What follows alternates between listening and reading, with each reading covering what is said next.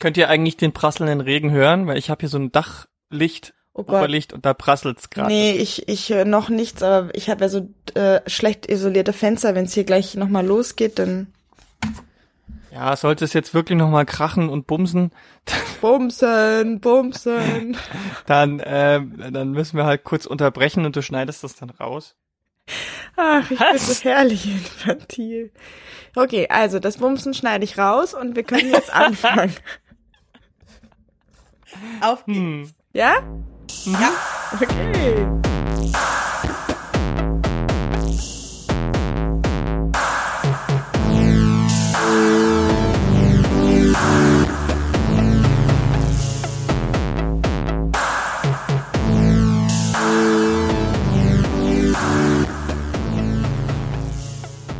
Herzlich willkommen zu Filmlöwinnen Alles außer Cat Content, dem etwas anderen Filmpodcast von filmlöwen.de.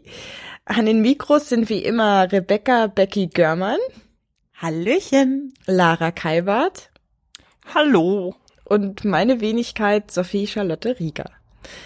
Am 26. Mai ist der Europawahl und äh, wir nehmen dieses wichtige Ereignis zum Anlass, gemeinsam über die Verschränkung von Film und Politik nachzudenken und zu diskutieren. Also, was ist eigentlich ein politischer Film? Äh, ab wann ist ein Film politisch? Muss er das? Darf er das? Und so weiter. Aber bevor wir zu diesem Hauptthema kommen, gibt es natürlich erst einmal das Telegramm, also kleine Neuigkeiten aus der Welt des Films und der Frauen und der Frauen im Film und um den Film herum und so. Habe ich jetzt gut eingeleitet, oder? Sehr. Ich habe das so gut eingeleitet, dass ich gleich weitermachen darf. Denn wir haben ja beim letzten Mal über Frauenfilmfestivals gesprochen und haben ja so ein bisschen überlegt, wie- ob das überhaupt noch der richtige Terminus ist, haben waren eigentlich so ein bisschen dabei, na, es wäre schön, wenn es einen anderen Terminus gäbe, aber wie wie nennen wir das denn dann? Äh, so, ich glaube, wir hatten nicht nicht hetero cis-mann Festival oder sowas äh, im Rennen. Und kurz darauf äh, tauchte dann tatsächlich ein Festival auf, äh, was quasi in die Richtung geht, äh, mit dem Namen All Voices Festival, ein Online-Festival für unterrepräsentierte Filmschaffende. Ähm, ja, durchgeführt, initiiert und gehostet quasi von Amazon, ähm, was natürlich kritisch zu sehen ist. Also das ist jetzt hier quasi kein Werbeblock, sondern einfach nur äh, ja eine Vorstellung dieses Festivals aus äh, den eben schon genannten Gründen, weil es so gut zu dem passt, worüber wir letztes Mal gesprochen haben. Ein paar wenige Sätze dazu. Also ich habe noch mal nachgeguckt, was zum Beispiel äh, unterrepräsentierte Gruppen sind, die da gelten.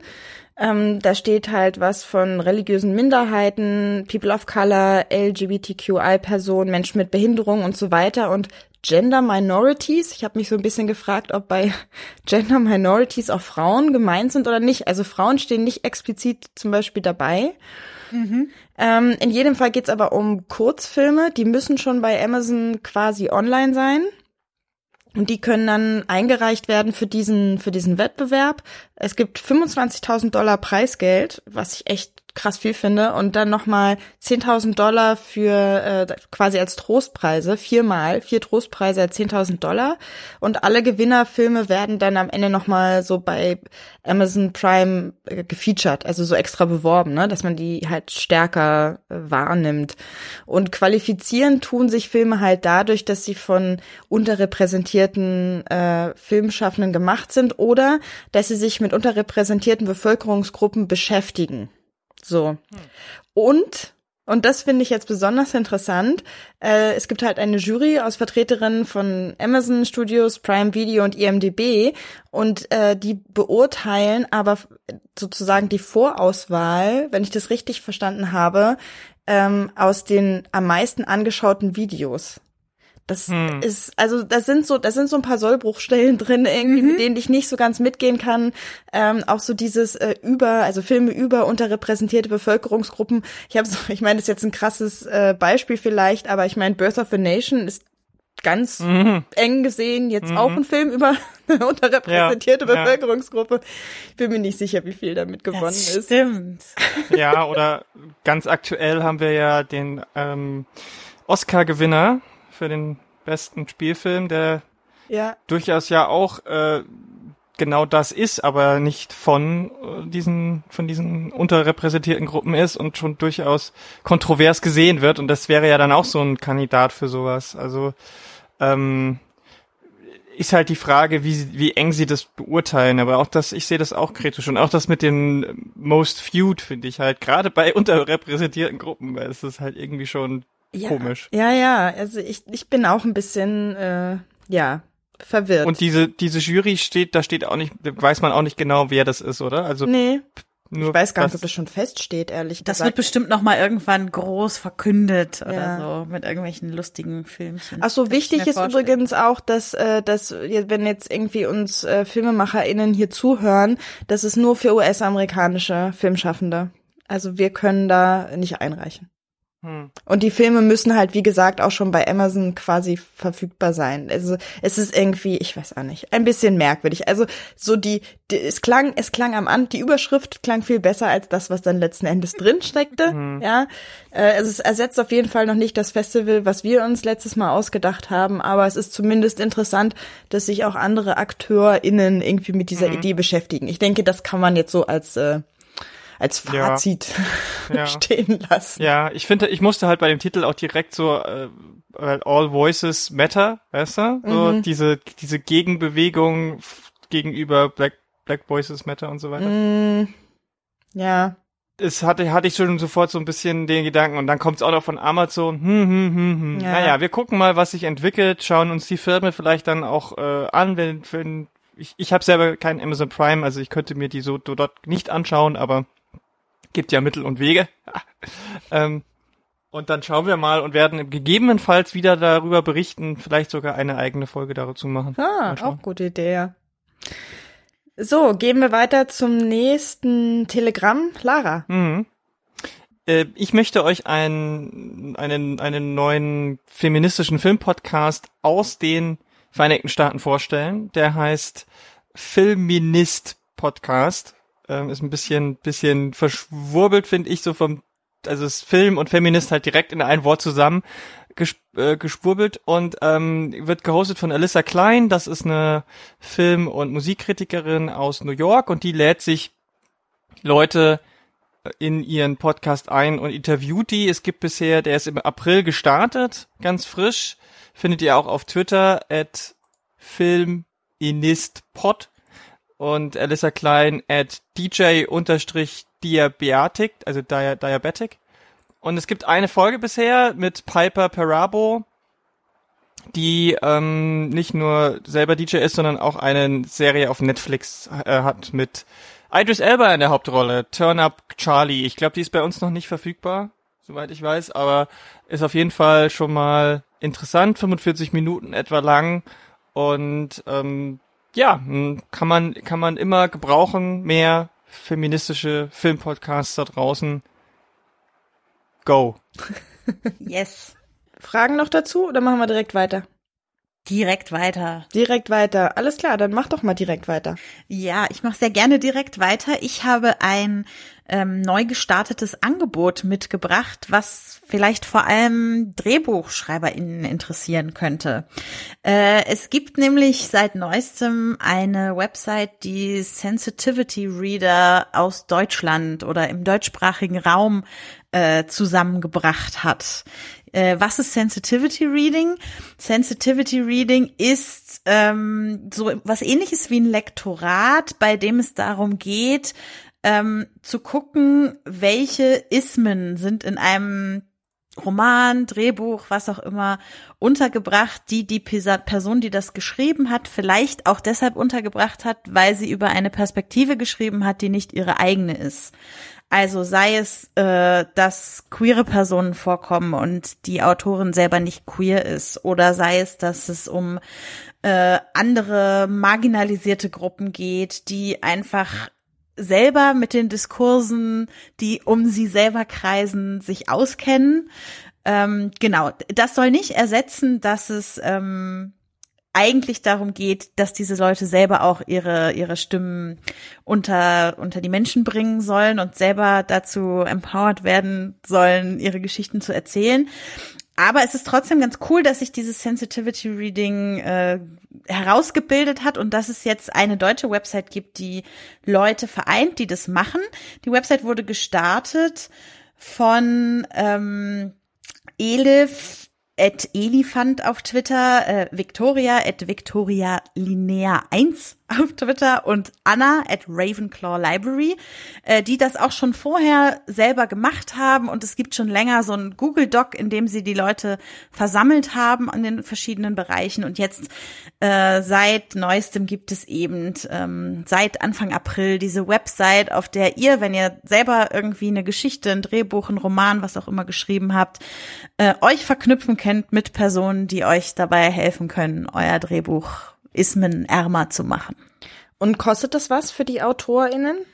Äh, ich gehe davon aus, dass das was kostet, ja, weil die Leute auch, ähm, also es geht darum, sich, also auf der Website geht es darum, miteinander in Kontakt zu kommen und alles weitere wird dann untereinander ausgehandelt. Mhm. Okay, also es ist quasi nicht wie so eine klassische ähm, es, es gibt ja so so so Content-Webseiten, ne, wo sich irgendwie AutorInnen anmelden und dann AuftraggeberInnen auf die Seite kommen und dann gibt es aber irgendwie schon so vorgesetzte ungefähr so Richtwerte für mhm. Honorare. Sowas gibt's alles nicht, sondern es ist quasi reine Kontaktbörse.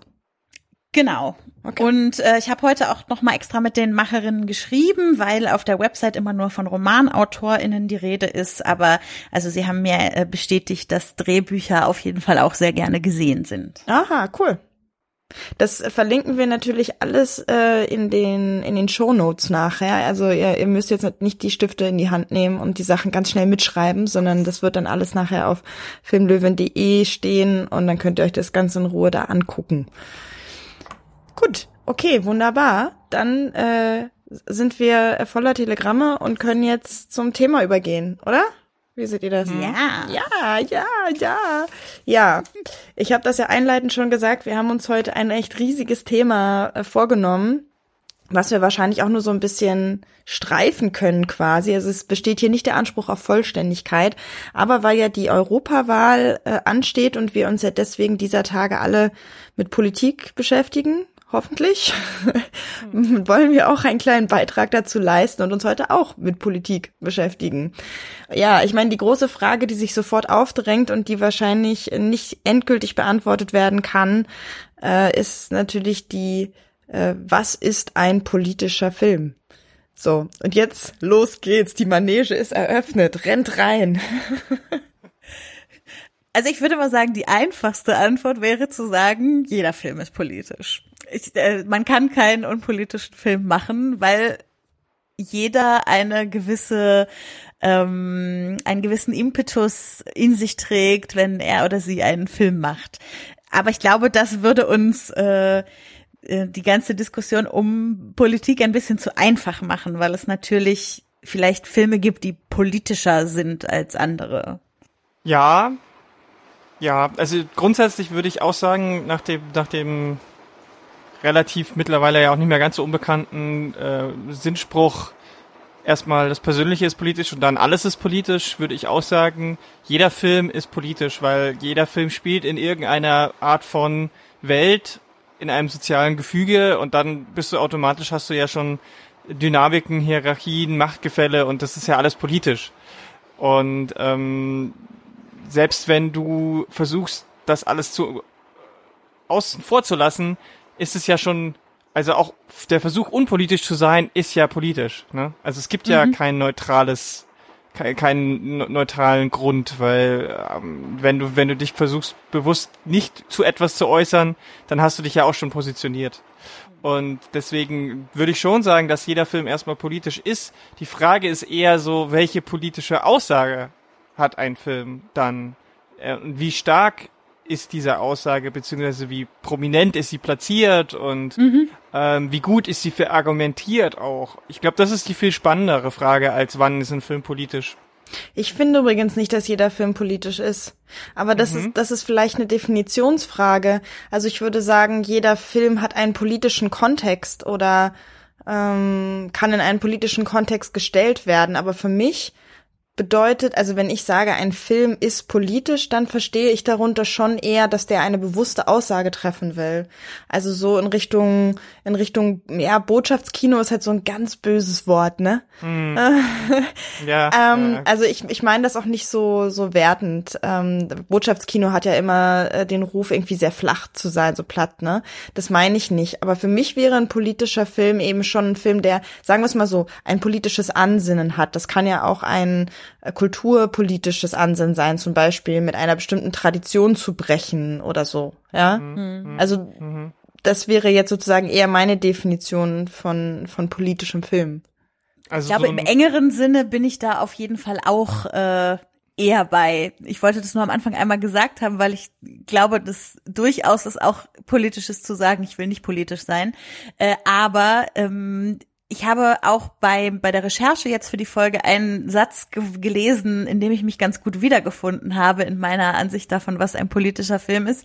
Nämlich, äh, dass ein Film dann politisch ist, wenn er sich mit Macht beschäftigt und innerhalb dieser Macht irgendwie Partei ergreift. Sei es, dass er bestimmte Geschichten lauter oder stärker erzählt als andere oder sei es, dass er bestimmte Aussagen so auf dem Servierteller vor sich herträgt oder irgendwie so. Und da habe ich gedacht, ich glaube, das ist auch ein Politikverständnis ganz unabhängig vom Film, was meinem sehr nahe kommt. Also, dass immer, wenn es um die Verhandlung von Macht und vor allem auch Ohnmacht und Machtungleichheit geht, dass es dann politisch ist. Aber das würde jetzt schon, das ist schon wieder ein bisschen weg von dem, was äh, Sophie gesagt hat mit der, mit dem Bewussten. Also weil, wenn, also man kann ja auch Macht verhandeln, ohne bewusst das Ganze politisch aufzuladen. Also ein Liebesfilm, ein Liebesdrama kann ja genau das tun, ohne dass der Mensch dahinter jetzt gesagt hat, ich mache da bewusst jetzt auch ein, ein gesellschaftspolitisches Ding draus, sondern eigentlich will ich nur diese, diese Geschichte von diesen zwei Menschen erzählen. Aber wenn diese Geschichte eben auch ein Machtverhältnis erzählt, dann ist es ja schon politisch. Also ich denke da an sowas wie der, wie heißt Seidene Faden? Was ist der Seidene Faden? Phantom Thread. Ja, Phantom Thread. Also der wäre ja nach deinem Verständnis auf jeden Fall mega politisch, aber nach dem von Sophie glaube ich eher nicht. Hm. Oder? Das stimmt. Wahrscheinlich äh, wäre der in meinem Verständnis auf jeden Fall ein politischer Film.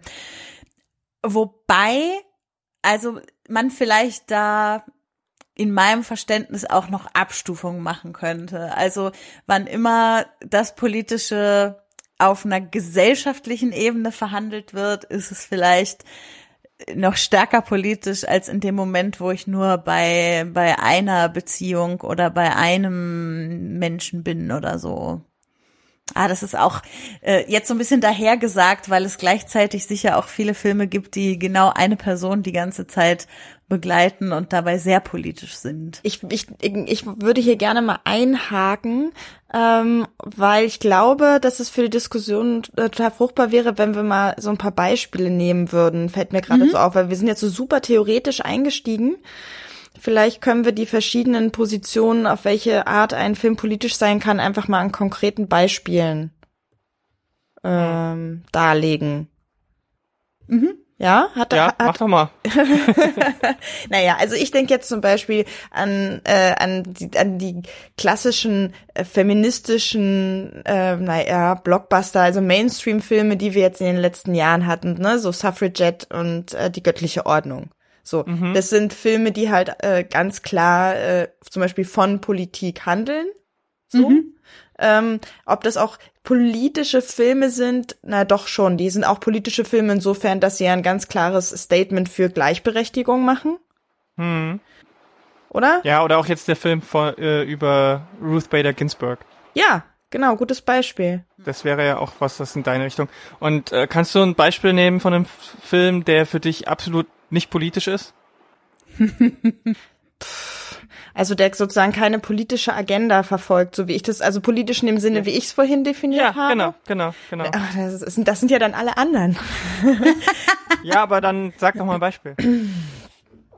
Äh, oh Gott. Äh, Ghostbusters. Welcher? Die wollte ich auch gerade fragen. Die Neu der neue? Ja, jetzt, oh Mann, jetzt hast du mir echt eine Falle gelegt, weil der neue ist natürlich Ja. irgendwie schon politisch. Damn. Ähm, ähm, ach, Wayne's World. Wunderschönes Beispiel. Oder? Ja. So, uff. Jetzt habe ich meinen Ruf gerettet. Weiß ich nicht, weil nach, nach äh, Beckys Verständnis pass passiert da bestimmt auch was im Sinne von Machtgefälle. Ja, absolut. Also ich hatte ihn jetzt schon eine ganze Weile nicht mehr gesehen, aber da geht's ja auch äh, eigentlich, glaube ich, darum, dass Wayne irgendwie seine Freundin in Spee beeindrucken will und dann gibt's da noch einen anderen Typen. Also irgendwie geht's da schon auch um Macht und Einfluss und ähm, das Aber in meiner würde ich jetzt gar nicht so Definition- unpolitisch sehen. In meiner, äh, in meiner persönlichen Definition von politischem Film ist äh, Wayne's World kein politischer Film. Okay, okay. Und das ist auch ein bisschen das, was ich sagen wollte. Also wahrscheinlich wäre er nach meiner Definition ein politischer Film, aber er Aha. wäre trotzdem nie ein Film, den ich verhandeln würde, wenn ich über politische Filme rede, weil es da Okay. andere gibt, die das viel stärker tragen irgendwie. Also mal das erste, was mir in den Kopf gekommen ist bei politischem Film, äh, das hat natürlich damit zu tun, dass ich gerade ein ein kleines Filmprojekt oder Filmguckprojekt verfolge persönlich dieses Jahr, nämlich das äh, Komplettwerk Spike Lees anzuschauen. Äh, und äh, da musste ich sehr stark dran denken, als wir als es hieß, wir reden über politische Filme, weil ich das Gefühl habe, äh, jeder Film von Spike Lee ist bis in die letzte Faser politisch. Auch wenn es äh, vielleicht von der Handlung, wie äh, bei, ähm, also wie es um einen Highschool-Film gehen kann zum Beispiel. Aber das ist dann eben äh, ein Highschool-Film, in dem auch äh, Colorism verhandelt wird und in dem es um Partizipation in Universitäten geht oder so. Also es ist, äh, ich habe das Gefühl, Spike Lee ist ein Filmemacher, für den die politische Botschaft, Aussage und auch die politischen Nuancen seiner Filme unfassbar wichtig sind beim Filmemachen. Manchmal wichtiger als am Ende den perfekten Film rauszuhauen. Dass es ihm eher darum geht, die politische Botschaft unterzubringen. Da, da würde ich zustimmen und ich würde sogar sagen, äh, so ein Spike Lee-Film ist insofern noch politischer, äh, als jetzt zum Beispiel ein Film, wo es vor allem auf der inhaltlichen Ebene, also wo eine politische Geschichte erzählt wird. Ne? Also wenn ich jetzt zum Beispiel die göttliche Ordnung nehme, ist der natürlich auf einer inhaltlichen Ebene äh, politisch in, insofern er eben von einer politischen Bewegung erzählt. Aber ich weiß nicht, ob der genauso äh, auf so viel Ebenen politisch durchdrungen ist, wie zum Beispiel Spike Lee-Filme. Beziehungsweise vielleicht hat er auch nicht diesen politischen Impact, weil weil er sich eben, weil er eben, weil, wie du schon gesagt hast, nicht so durchdrungen ist, vielleicht, weil er sich auf der Oberfläche eher konzentriert, Dinge eher, eher deskriptiv darstellt, als sich inhaltlich damit auseinanderzusetzen. Also ich finde gerade, gerade Filme, die sich mit historischen, feministischen Kämpfen beschäftigen, die eher in diesem Mainstream-Appeal gehen, die tun das ganz häufig. Ähm, das sieht man ganz gut daran, finde ich, dass gerade diese Filme irgendwie trotzdem immer noch auf zweiter Ebene noch ein Liebesfilm sind. Mhm. Weil, also ich habe mal versucht, so ein bisschen drüber nachzudenken, welche feministischen Filme, äh, die, wie, die so sind, wie ich sie gerade beschrieben haben, äh, es gibt, bei denen es kann nicht irgendwo noch um ein persönliches Liebesglück der Hauptfigur geht. Also bei Suffragette haben wir das, persönliche Liebesglück auf jeden Fall mit drin. Bei Hidden Figures haben wir es mit drin. Bei, gut, bei Ruth Bader Ginsburg ist es halt auch Teil ihrer eigenen Geschichte gewesen, das rauszulassen. Kann man machen, muss man aber nicht, also kann ich verstehen. Äh, bei ähm, göttliche Ordnung zum Beispiel geht's ja eigentlich auch ganz, ganz, ganz viel eher darum, wie, wie die Beziehung der Hauptfigur zu ihrem Ehemann ist oder die, die, die ganzen anderen weiblichen Hauptfiguren zu in Beziehungen stehen oder eben nicht. Und ähm, mir ist da jetzt eigentlich nicht so recht was eingefallen. Ein Film, wo es nicht darum geht, auch auf zweiter Ebene in irgendeiner Art von Beziehung auch glücklich oder unglücklich zu sein oder das Thema des Films nochmal auf eine persönliche Ebene runtergebrochen wird. Ja, aber Achtung an der Stelle, finde ich, weil, also wenn, wenn wir von feministischen Kämpfen reden, finde ich, dass Beziehung insofern eine Rolle spielt, als dass heterosexuelle Partnerschaften natürlich immer auch ganz eng verbunden sind mit Machtstrukturen und halt auch damit zu tun haben, dass das Private eben auch politisch ist. Und ich, ich bin da zum Teil bei dir, aber zum anderen Teil finde ich eben, dass die Art und Weise, wie Gleichberechtigung in der Partnerschaft verhandelt wird, eben auch sehr politisch ist und aus feministischen Diskursen schwerlich ausgeklammert werden kann. Also ich finde, deswegen finde ich es in dem Fall äh, gar nicht so eindeutig. Hm. Ähm, aber was ich an der Stelle jetzt nochmal wichtig finde, vielleicht können wir nochmal kurz zusammenfassen, was an einem Film politisch sein kann. Also wir hatten jetzt einmal, er kann von einem politischen Thema handeln, dann hatten wir, er kann, ohne dass er das direkt ausspricht, implizit Machtstrukturen verhandeln. Hm. Ähm, ich würde noch hinzufügen, ein Film kann von seiner Machart insofern politisch sein, als dass er eben mit bestimmten ähm, also auch so narrativen Strukturen auf einer visuellen Ebene, auf einer ästhetischen Ebene zum Beispiel bricht. Das kann ein Film ja auch politisch machen oder dass er sich durch die Art und Weise, wie er produziert, des klassischen ähm, Verwertungsstrukturen entzieht oder so. Das wäre ja auch. Hast du da auch Beispiele?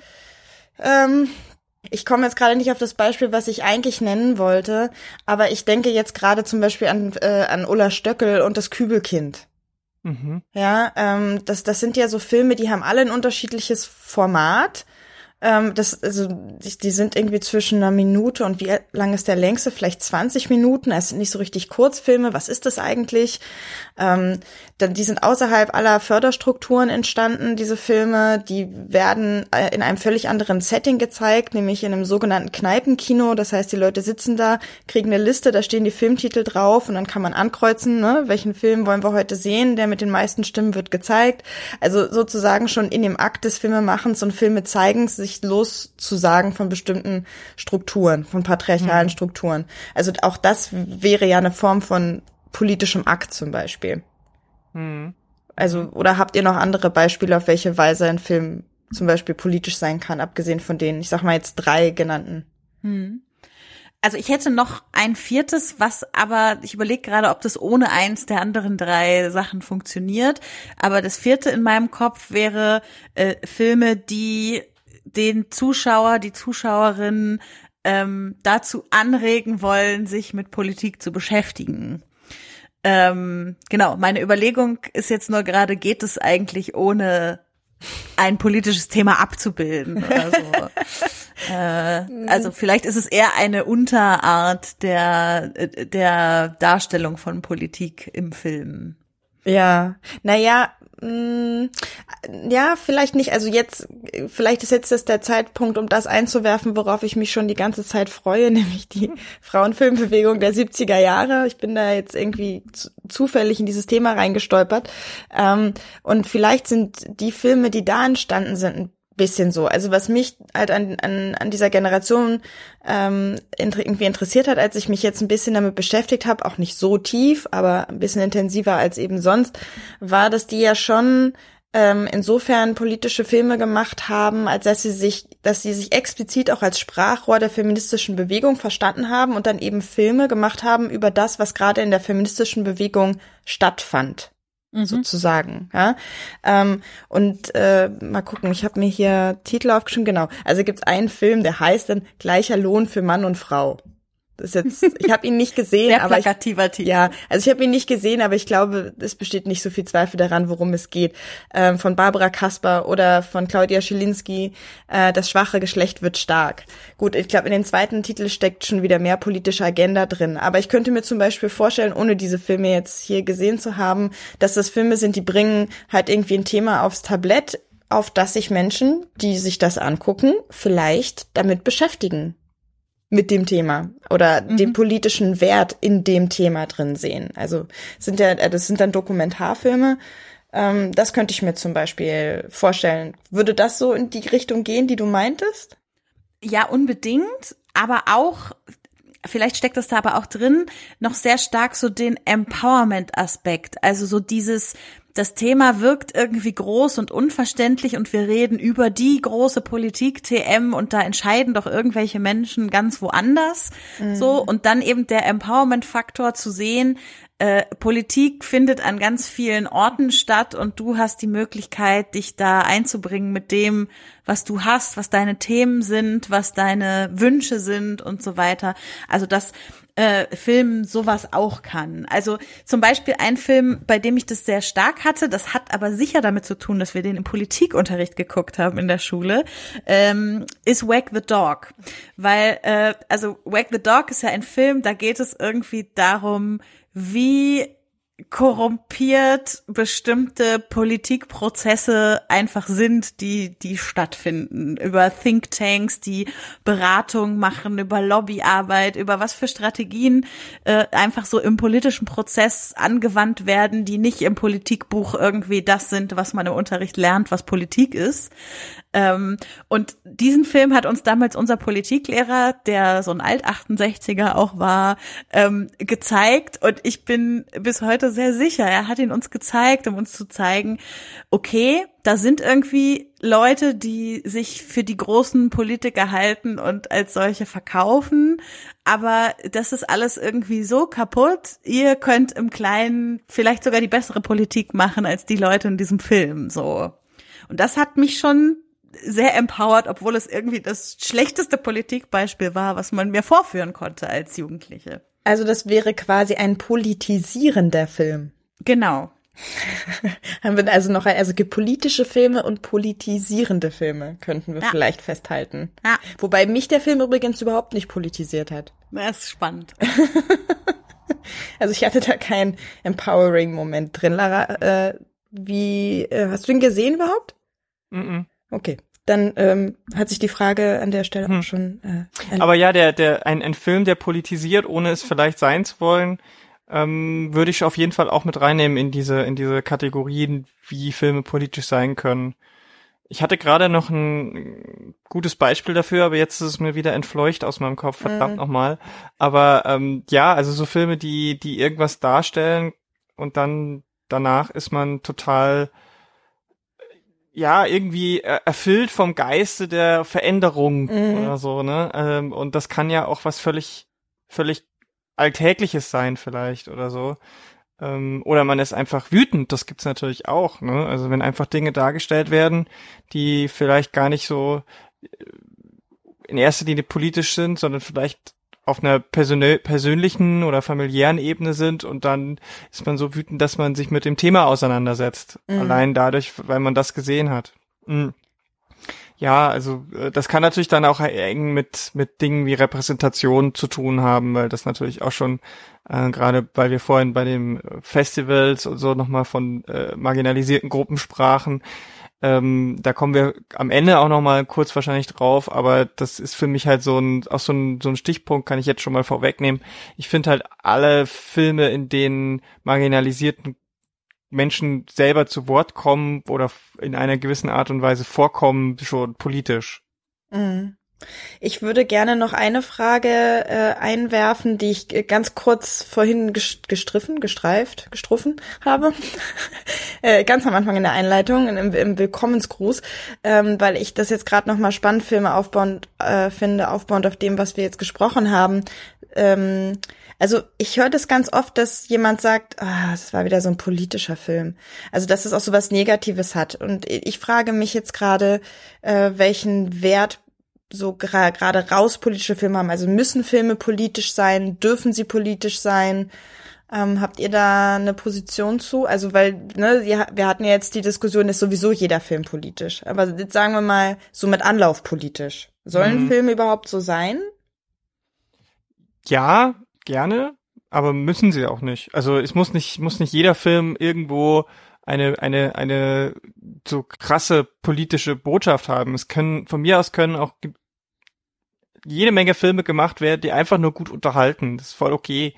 Ähm, das widerspricht sich ja auch nicht damit, dass ich denke, dass alles irgendwo politisch ist, aber ähm, diese, diese mit Anlauf, wie du es nennst, die finde ich, wenn, müssen halt dann gut gemacht sein. Also je offensichtlicher eine politische Meinung ist, die porträtiert wird oder Stellungnahme oder Positionierung, ähm, desto besser muss sie vorbereitet, verhandelt und äh, abgeklopft werden, weil sonst kommt man nämlich genau in diese Richtung, dass die Reaktion eher so ist, oh ja, ich hab's verstanden oder oh ja, schon wieder Thema XY. Ich habe verstanden, dass wir eine Klimakatastrophe haben, da brauche ich jetzt nicht den 20. Spielfilm dazu, sondern also wenn wir wenn wenn ich weiß nicht, wenn heute sowas wie dieser Weltuntergangsfilm 2012 oder wie er hieß, von Emmerich war der, glaube ich, oder irgendeinem Kollegen, der ähnlich tolle Filme macht, ähm, wenn der heute rauskäme, ich glaube, die Leute fänden, fänden das einfach so, oh, ich hab's kapiert eher.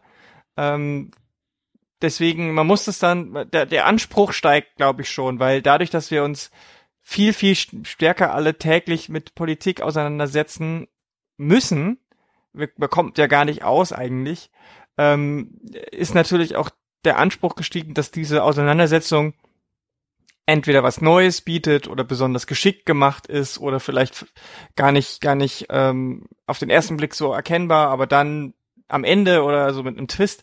Also ich glaube schon, dass das wichtig ist, weil, weil man die Leute, wenn man sie in der Masse erreichen will, sonst nicht erreicht. Hm.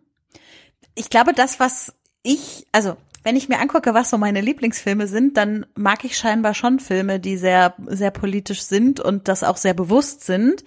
Ähm, ich glaube trotzdem, dass es auf keinen Fall ein Merkmal ist, was ein Film gut macht, einfach nur, dass er ein politischer Film ist, so, sondern das, was irgendwie ein ein Film gut macht, der über Politik ist, ist das, was Lara gerade gesagt hat, nämlich, dass diese Politik irgendwie so eingewoben ist in den Film, dass es mir als Zuschauerin politische Denkanstöße gibt, so und zwar nicht, weil irgendwie was auf dem auf dem Tablett so vor vor dem Film hergetragen wurde, sondern weil es mich vielleicht auch in meinen Lebensrealitäten oder in den Lebensrealitäten anderer Menschen um mich rum irgendwie abgeholt hat.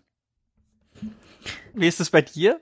Ich habe jetzt irgendwie gerade äh, so ein bisschen nochmal mit meiner eigenen Definition von politischem Film gerungen, glaube ich. Aber mhm. ich, also ich glaube halt, dass das Haut drauf politische Filme vielleicht weniger, obwohl sie hau drauf sind, trotzdem weniger Durchschlagkraft haben als ein Film, der zum Beispiel einfach nur zum Nachdenken anregt. Mhm. Ich habe das Gefühl, der ist fruchtbarer. Gleichzeitig stimmt das aber auch natürlich, ne, dass äh, ein Film, der für ein breit, also ein Film, der für ein breites Publikum gemacht ist, hat natürlich insofern eine größere Wirkung, weil er ein breiteres Publikum erreicht. Und jetzt wissen eben äh, viel mehr Menschen, wie lange es eigentlich gedauert hat, das Frauenwahlrecht durchzusetzen äh, und wie das eigentlich alles so war und äh, dass es etwas ist, was erkämpft werden musste und so weiter und so fort, ne? Weil wir jetzt zwei relativ massentaugliche Filme darüber haben. Mhm. Also ich glaube, da darauf balanciere ich jetzt gerade noch so ein bisschen. Ähm, was wäre denn für euch ein schlechter politischer Film? Du stellst Fragen? Ja, ich stell naja. Fragen. Also für mich wäre ein, ein schlechter politischer Film ein Film, der der sonst keinen Wert hat, außer die Tatsache, dass er politisch ist. Oder dass er. Ein Beispiel? Hast du ein Beispiel? Mm, nee, ich glaube nicht so richtig. Also halt so alle Filme, die mh, mm, ah, es ist wirklich schwer mit den Beispielen. Ja. Ich würde, ich, ich, ich, ich versuche mal, mich äh, von meiner Seite zu nähern und, und werf mal zwei äh, mhm. Beispiele in den Raum. Der Stonewall-Film und Milk. Beides ja politische Filme, aber vielleicht keine guten. Also der Stonewall-Film, weil er eine seltsame Position einnimmt mhm. von, von, von, der, von der Hauptfigur her. Ähm, und Milk, weil es doch sehr auch breit getreten, typisch Hollywood, Plattitüden und vielleicht auch mit einer Person besetzt ist, die vielleicht auch wieder nicht die richtige dafür ist und so. Wie wäre das sowas, wo du sagen würdest, das sind, oder wo ihr sagen würdet, das mhm. sind eher schlechte politische Filme? Mhm, ja, ja. Ich habe ich hab auch noch ein Beispiel dazu, ähm, den ich mir aufgeschrieben habe zum Thema feministische Themen in Filmen. Also ich würde vielleicht nicht dem ganzen Film eine Absage erteilen, aber äh, auf Deutsch hat er diesen, auf Deutsch hat er den Titel We Want Sex. Hahaha. mhm. Sparwitz. Aber so heißt er tatsächlich in Deutschland. Eigentlich heißt er Made in Dagenham oder Dagenham. Hm. Mhm. Naja, jedenfalls, äh, das ist ein britischer Film von dem Regisseur Nigel Cole aus dem Jahr 2010 mit Sally Hawkins und es geht um streikende Fabrikarbeiterinnen in den Ende mhm. der 60er Jahre großes Ding, weil das irgendwie der erste Streik von Arbeiterinnen war und der auch zu dem, ähm, na, wie heißt er, genau, Equal Pay Act geführt hat. Und also ganz viel, es gibt ganz viel, was ich an dem Film toll fand, aber was ich zum Beispiel ganz doof fand, war, dass ich da drin ganz klar gesehen habe, es ist ein Film von einem Regisseur. Also es geht hier um Frauenrechte und es geht auch um immer wieder um sexuelle Belästigung, aber der Kamerablick ist sowas von klar männlich und teilweise voyeuristisch, dass es mir dann den Magen umgedreht hat. Also da, ne, da läuft irgendwie so die politische mhm. Botschaft irgendwie mit dem, mhm. mit dem Wie. Also das Was und das Wie, das wollen sich nicht so richtig decken. Das wäre dann kein guter mhm. politischer Film, in Anführungszeichen. Und natürlich in dem Moment, wo wir bei realen politischen Ereignissen sind, die aufgearbeitet, abgebildet, äh, dargestellt werden sollen, dann ist es natürlich auch dann ein, in meinen Augen ein schlechter politischer Film, wenn er diese Ereignisse verfälscht darstellt. Also da ist natürlich auch der Stonewall-Film ein, ein Beispiel zu, wo einfach nicht klar wird im Film, wie sehr eine Transperson diesen Riot gestartet hat.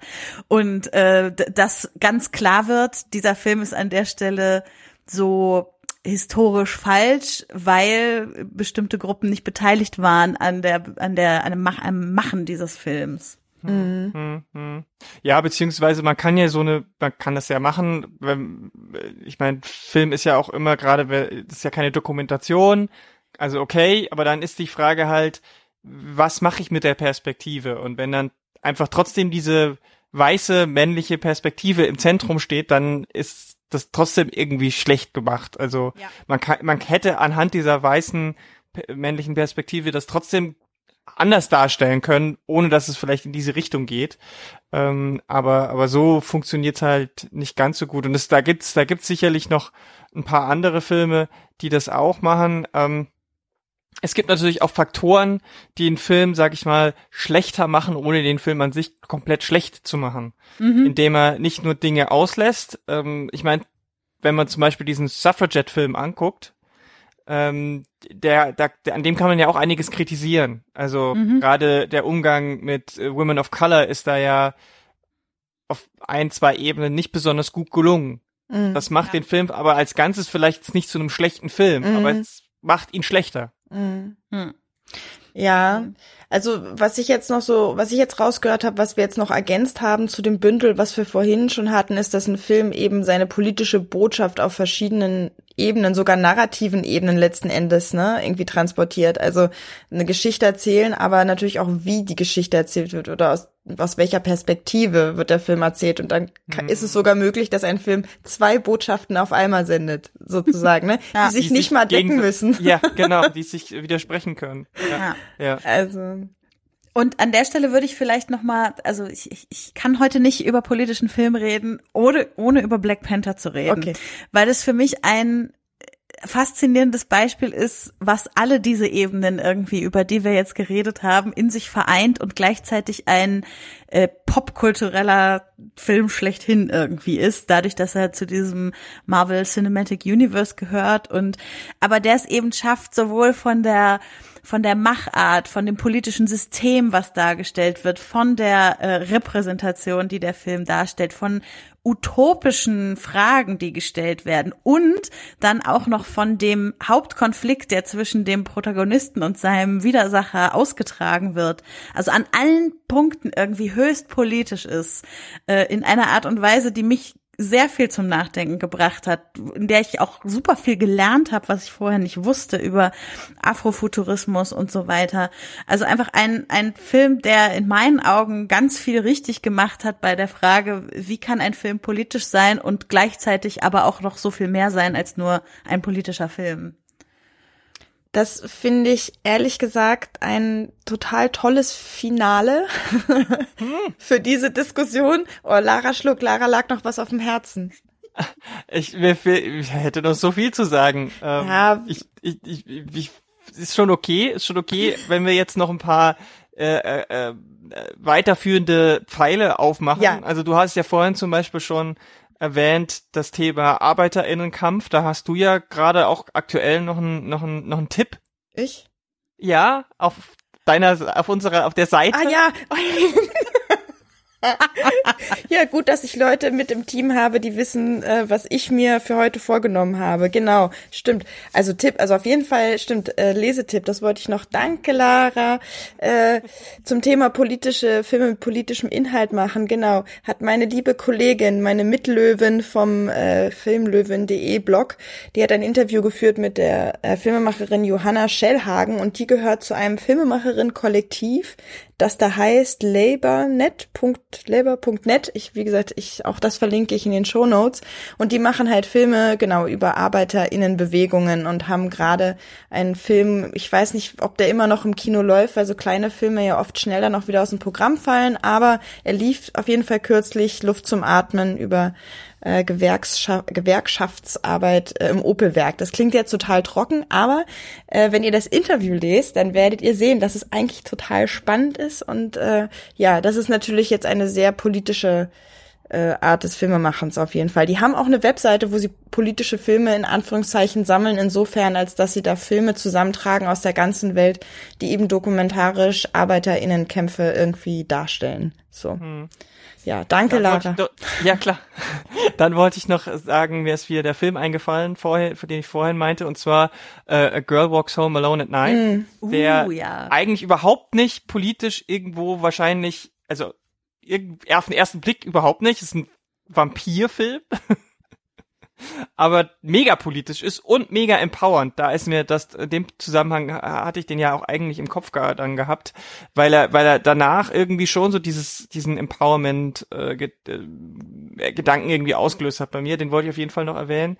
Und wie vorhin schon angedeutet, das ganze Thema mit Repräsentation und äh, gerade wenn es um Minderheiten geht oder und, und Queerness und so weiter, ähm, da sind wir jetzt so gut wie gar nicht drauf eingegangen. Da werden wir wahrscheinlich dann im zweiten Teil irgendwann mal, wenn wir den Folge heute fortsetzen, machen, genauso wie zum Teil zum, zum, zum den Stichpunkten so, äh, wer kann überhaupt politische Filme machen, wer kann sich das erlauben, wer kann sich das leisten.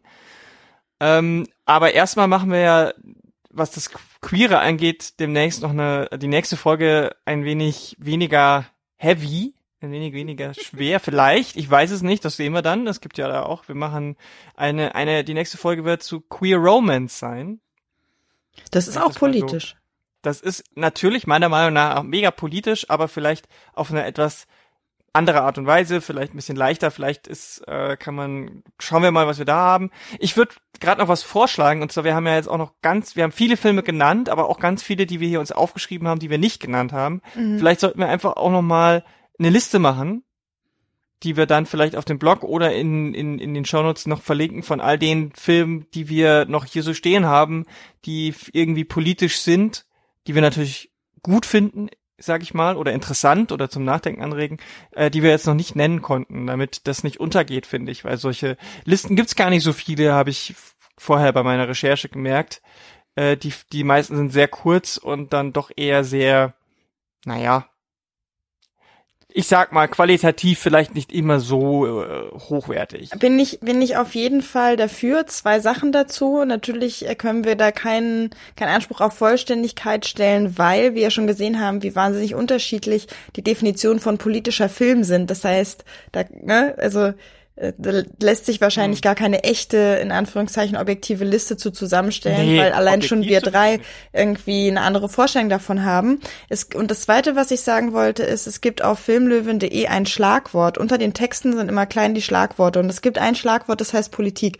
Und wenn ihr darauf klickt, dann zeigt euch die Webseite automatisch, Wunder, Magie, äh, alle, alle Filmkritiken auf, die wir mit dem Stichwort Politik getaggt haben. Äh, auch auf diese Weise lässt sich also nach Filmen suchen, in denen es meist in der Regel inhaltlich äh, um Politik mhm. geht. Das dazu. Ja. Okay, Und den Vorschlag nehme ich auf. Super. Und äh, um das Thema jetzt abzurunden, gleiten wir politisch rüber in unseren dritten Akt, in die Tipps. Und äh, da, da gibt's auch schon, da gibt's auch noch was in diese Richtung. in die Richtung Politik. Ja. Sind, sind die Tipps sehr politisch? Nein, also, ja, also ich finde, dein Tipp ist politisch. Dann mach doch mal mit deinem Tipp. Okay, okay. Alles ist politisch, Leute. ja, ja. Mein, äh, meine Überleitung hat nicht so funktioniert, wie ich sie mir erhofft hatte, aber okay. Ähm, ja, mein Tipp für dieses Mal ist in dem Sinne auf jeden Fall soziopolitisch interessant, weil es geht um äh, barrierefreies Kinoerlebnis oder Filmerlebnis. Gerade die Leute, die ähm, mit Gehör oder mit äh, dem Sehen Probleme haben, da irgendwie eine Einschränkung, eine Behinderung haben, die sind auf jeden Fall immer noch sehr hinten dran, das aktuell zu erleben. Und da gibt's jetzt schon ähm, eine ganze Weile eine App, beziehungsweise eine, eine Initiative, Greta und Starks heißt die.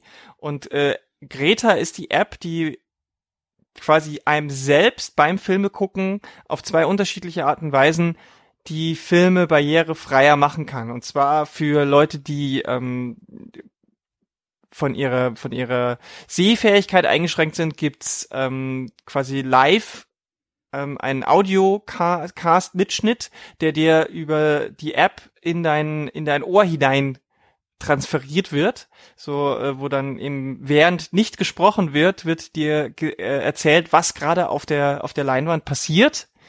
Und äh, die zweite Möglichkeit ist, wenn du ähm, Probleme hast mit Hören, aber se Sehen funktioniert, dann gibt's quasi Untertitel auf dein Handy mit extra spezieller Software in dieser App, damit das Display dunkel genug ist, um die anderen Leute nicht zu stören, weil es gibt halt einfach viele aktuelle Filme, die nicht untertitelt im Kino laufen. Und gerade auch in unterschiedlichen Sprachen, also es wird dann vielleicht mal die Originalsprache untertitelt, aber das ist ja vielleicht nicht die Sprache, die man selber kann und dann kann man das auf seinem Handy quasi mitlesen, was ich auch ganz spannend finde. Und das funktioniert super, weil das von den Filmverleihen selbst mitgemacht wird. Also die, das ist auch lizenzrechtlich dann damit überhaupt kein Problem. Und die wollen das und dieses Greta und Starks nimmt das Ganze den Leuten quasi ab. Und äh, das ist natürlich für die super. Und die App ist auch kostenlos und äh, kann man auf äh, greta und starks.de rein schauen. Die Seite gibt's auch noch auf Englisch, Französisch und ich glaube Arabisch. Also das ist schon mal ganz gut. Und die sind auch gerade aktuell voll dabei. Man kann da gucken auf Filme, ist ein aktuelles Verzeichnis. Da läuft dann zum Beispiel jetzt ähm, äh, Glam Girls oder Avengers Endgame oder äh, Fighting with My Family. Also sehr aktuelle Filme kann man sich dann direkt mit ins Kino holen oder auch für, natürlich für zu Hause. Funktioniert offline. Also finde ich, finde ich eine, eine sehr unterstützenswerte Initiative. Absolut. Und wer sich dafür interessiert, also vor allem für Hörfilme oder eben Audiodeskription, das möchte ich jetzt noch anfügen, äh, dem empfehle ich meine Kollegin Barbara, äh, die den Blog äh, Kino Blindgänger macht. Barbara Fickert. Und ähm, die ist quasi Filmkritikerin und sie ist blind. Und deswegen macht sie halt äh, ihre Filmkritiken nur äh, über Hörfilme, logischerweise. Und es gibt auch auf filmlöwen.de ein Interview mit ihr, das werde ich auch noch verlinken. Und äh, ja, es, sie hat auch zwei Filmkritiken auf filmlöwen.de geschrieben. Ähm, ich glaube zu Licht und zu Blind und Hässlich. Ah. Und äh, da bei Licht weiß ich es auf jeden Fall, da sind auch Auszüge aus der Audiodeskription verlinkt. Das ist so ganz spannend, ähm, da mal reinzuhören. Oder man lädt sich halt einfach mal Greta runter und lässt es einfach mal mitlaufen und hört sich das so mal an. Also es ist ganz spannend, finde ich. Hm. Und die arbeiten aktuell, glaube ich, sogar noch an einem neuen Device, so eine Art Augmented Reality Brille, ähm, die das dann, damit man nicht immer aufs Handy gucken muss, sondern einfach auf die Leinwand gucken kann dabei, direkt in dein, in so ein Brillendisplay mit rein projiziert. Aber das ist, glaube ich, noch in der frühen Entwicklung, aber da wollen die hin. Das wäre natürlich mm. auch richtig geil. Mm, genau. Gut, dann gehen wir jetzt weiter zum nächsten Tipp. Becky? Ist ja auch ein bisschen ja, politisch. Ich habe mal wieder einen Podcast mitgebracht. Äh, das wird ja schon zur kleinen Tradition. Ähm, der Podcast heißt Unverschämt und ist ein ja politisch feministischer Comedy-Podcast. Auf jeden Fall ist es ein rein weiblicher Comedy-Podcast von Radio 1, äh, den die wunderbare Janina Rook macht, ähm, zusammen mit verschiedensten Gästinnen, die dort vorbeikommen. Das können andere Comedians sein, das können Aktivistinnen sein, Wissenschaftlerinnen, Künstlerinnen, ähm, Managerinnen. Also da waren die verschiedensten Leute zu Gast Und ähm, sie haben den immer live aufgezeichnet in Berlin, auch mit Publikum und so weiter. Und es geht quasi darum, dass es ein Thema gibt, zu dem eben die Gästin auch besonders viel zu erzählen hat.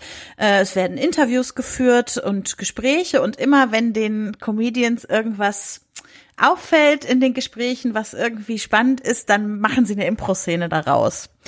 Und äh, das ist wirklich äh, extrem fantastisch, finde ich. Also ich lache Tränen bei diesem Podcast äh, und es ist dabei höchst politisch in allem, was sie sagen. Und äh, gerade in unserem Kontext möchte ich eine Folge ganz besonders empfehlen. Das ist die Folge Nummer vier, die heißt Her Story, weibliches Erzählen.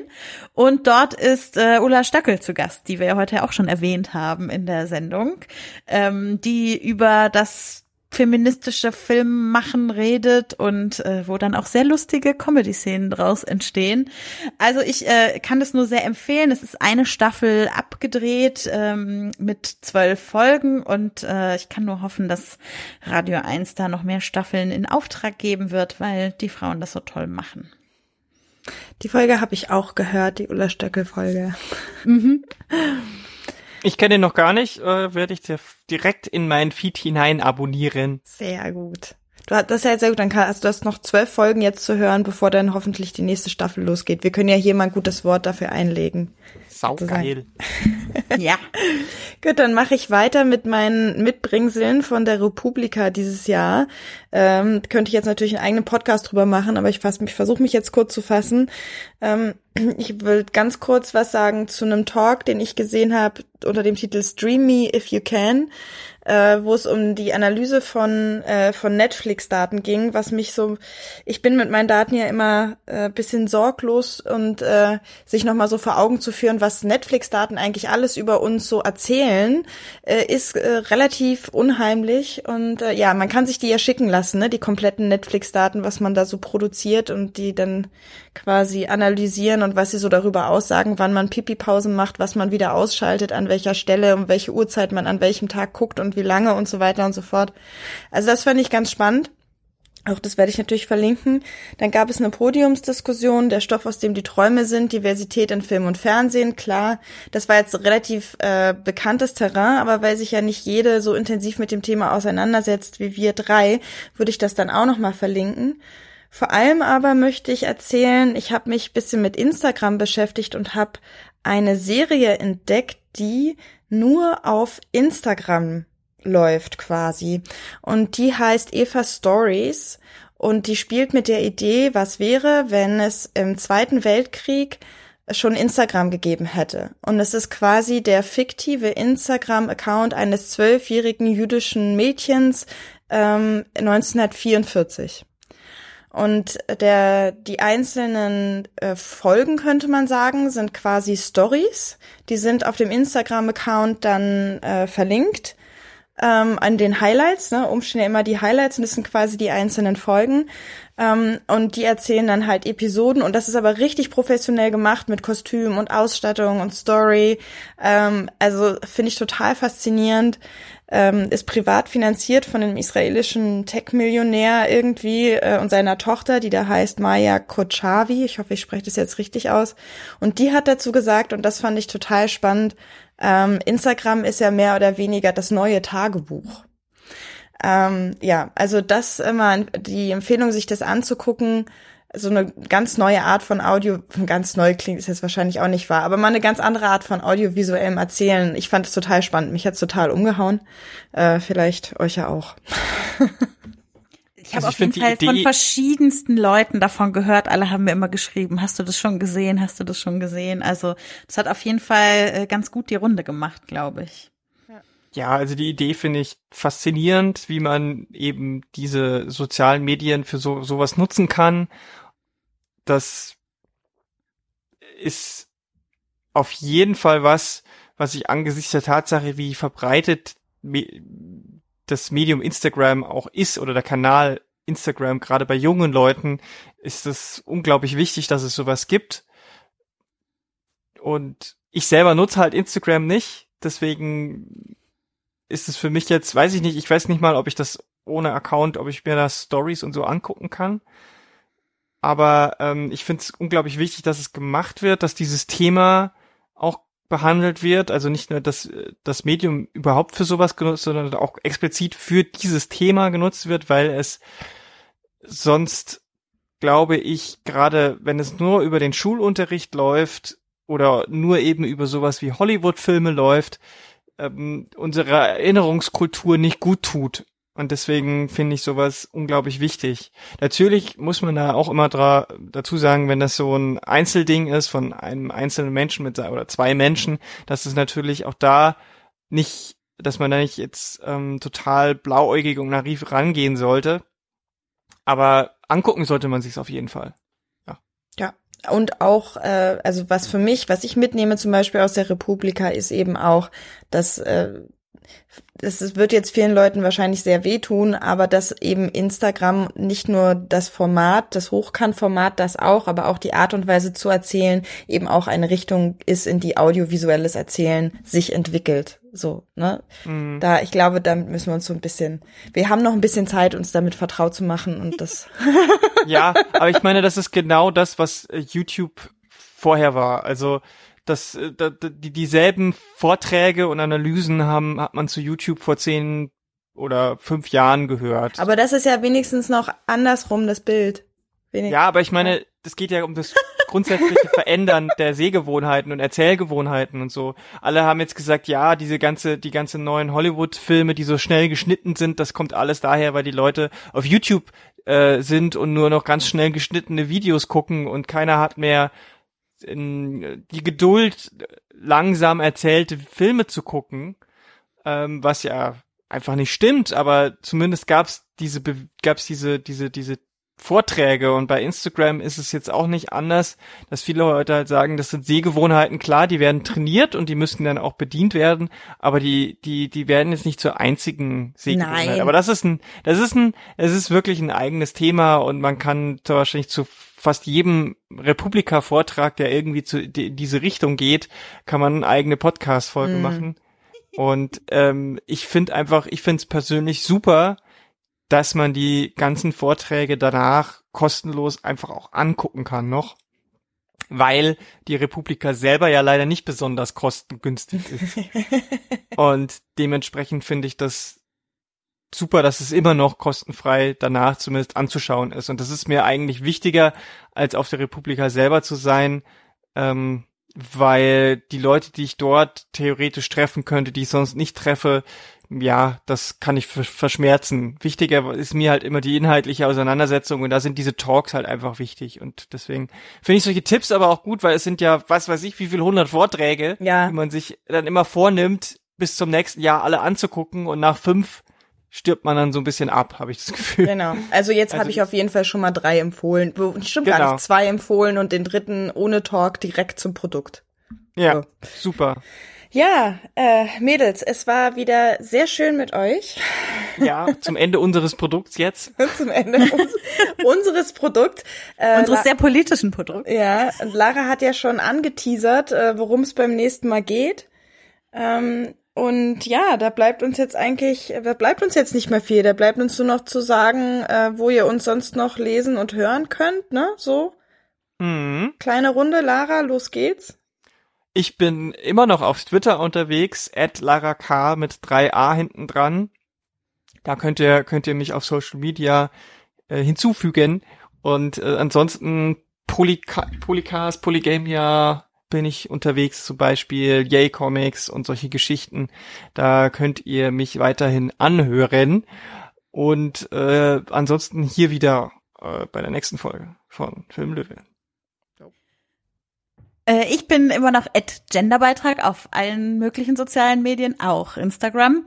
Und ähm, da ich vorhin von meinem Vorhaben des Spike Lee-Jahrs dieses Jahr gesprochen habe, da habe ich auch einen Hashtag zu auf Twitter, Hashtag Spike Lee-Jahr. Könnt ihr ja mal vorbeigucken, was das mit mir so macht dieses Jahr. Ah, cool. Coole Sache. Äh, ja, bei mir ist es eigentlich auch ganz einfach. Äh, Filmlöwen äh, bei bei Twitter äh, und bei Instagram auch. Und dann äh, nutze ich hier auch die Möglichkeit eines kleinen Werbeblocks noch. Also auf jeden Fall bis Ende Mai läuft noch meine Instagram Challenge Instafeminismus beziehungsweise Feminismus fetzt, äh, also als Hashtags, wo es jeden Tag ein feministisches Motto gibt, zu dem die TeilnehmerInnen Fotos posten und kleine Geschichten erzählen. Und mir macht es auf jeden Fall großen Spaß und und äh, gerne mal vorbeischauen. Und natürlich könnt ihr uns immer Feedback schreiben, auch äh, gerne direkt über die Filmlöwen-Seite oder eben äh, an uns, an die einzelnen Accounts, die wir gerade durchgesagt haben, mit Wünschen, Anregungen, Kritik und allem, was euch sonst, was ihr uns schon immer mal sagen wolltet. So. Ja, ich bin halt, ich bin mega gespannt, ob äh, was die Leute jetzt von dieser Folge auch halten. Haben wir einigermaßen die Leute, wie wir es von den politischen Filmen erwarten, zum Nachdenken angeregt? Oder waren wir mega oberflächlich? Hätten wir lieber ganz andere Dinge ähm, in den Fokus rücken sollen? Was denkt ihr überhaupt, ihr, ihr da draußen, was ist politisch, was ist nicht politisch? Mit wem geht der eher so mit von unseren drei Positionen? Und vielleicht auch, was sollen wir in dem zweiten Teil noch alles beleuchten? Ja, Würde das ist gut. Genau, welche Fragen äh, sind offen geblieben? Und natürlich zum Ende noch äh, die Einladung, dass ihr natürlich alle zur Europawahl geht und äh, von eurem Stimmrecht gebraucht macht. Äh, und wer noch Orientierungsschwierigkeiten hat, es gibt natürlich im Internet auch wieder ein Valomat. Der Wahlzettel ist ja irrsinnig lang. Ich habe ihn schon in der Hand gehabt. Äh, da ist, äh, schadet sicherlich nicht, vorher noch mal drei, vier Sätze dazu zu lesen. So, meine Empfehlung. Ja, ja. wählt solidarisch. genau. Da kann ich, da kann ich vielleicht noch ganz kurz äh, was einwerfen. Und zwar ist da gerade bei dem äh, Blog, auf dem ich auch mitarbeite oder mit, an dem ich auch mit dabei bin, Feminismus oder Schlägerei heißt der. Und äh, wir arbeiten gerade an einem Blogpost zur Europawahl. Wen könnte man so wählen? Warum ist es wichtig zu wählen? Der kommt wahrscheinlich dann am Samstag auch raus. Also vielleicht am Samstag kurz mal auf diesen Blog klicken, mhm. falls ihr immer noch unschlüssig seid, ob und wen ihr wählen sollt. Ah, sehr guter Tipp. Gut, dann äh, brauchen wir jetzt eigentlich nur noch Tschüss zu sagen. Wollen wir. Miau. Was? Miau? Wollen, wollen wir Tschüss? Aha, Lara möchte miauen. Wir können gerne Tschüss miauen, äh, damit wir auch die, äh, damit wir auch gar keinen Cat-Content drin haben. Finde ich, finde ich total gut. Ja, das ist sehr wichtig. Ja, ich finde es wichtig. Also insofern, Lara, danke für diesen Input, äh, für diesen Inmau. Und, äh, und, und auf, und auf drei werden wir jetzt alle selig miteinander miauen. Eins, zwei, drei. Miau, miau, miau. Tschüss. Tschüss.